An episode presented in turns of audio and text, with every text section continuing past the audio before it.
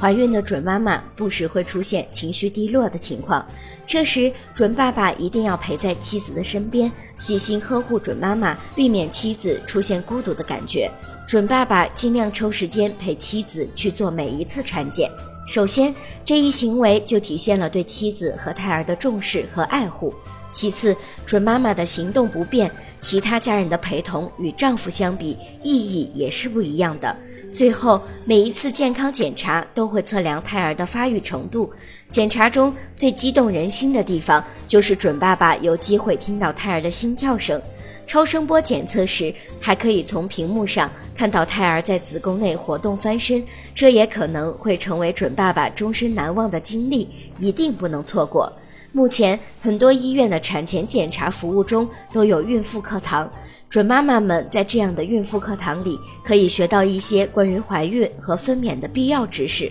准爸爸最好能在百忙之中抽出时间和妻子一起参加，一方面，准爸爸也可以学到一些知识，照顾妻子；另一方面，这也是体现自己对妻子心理支持的有力行动。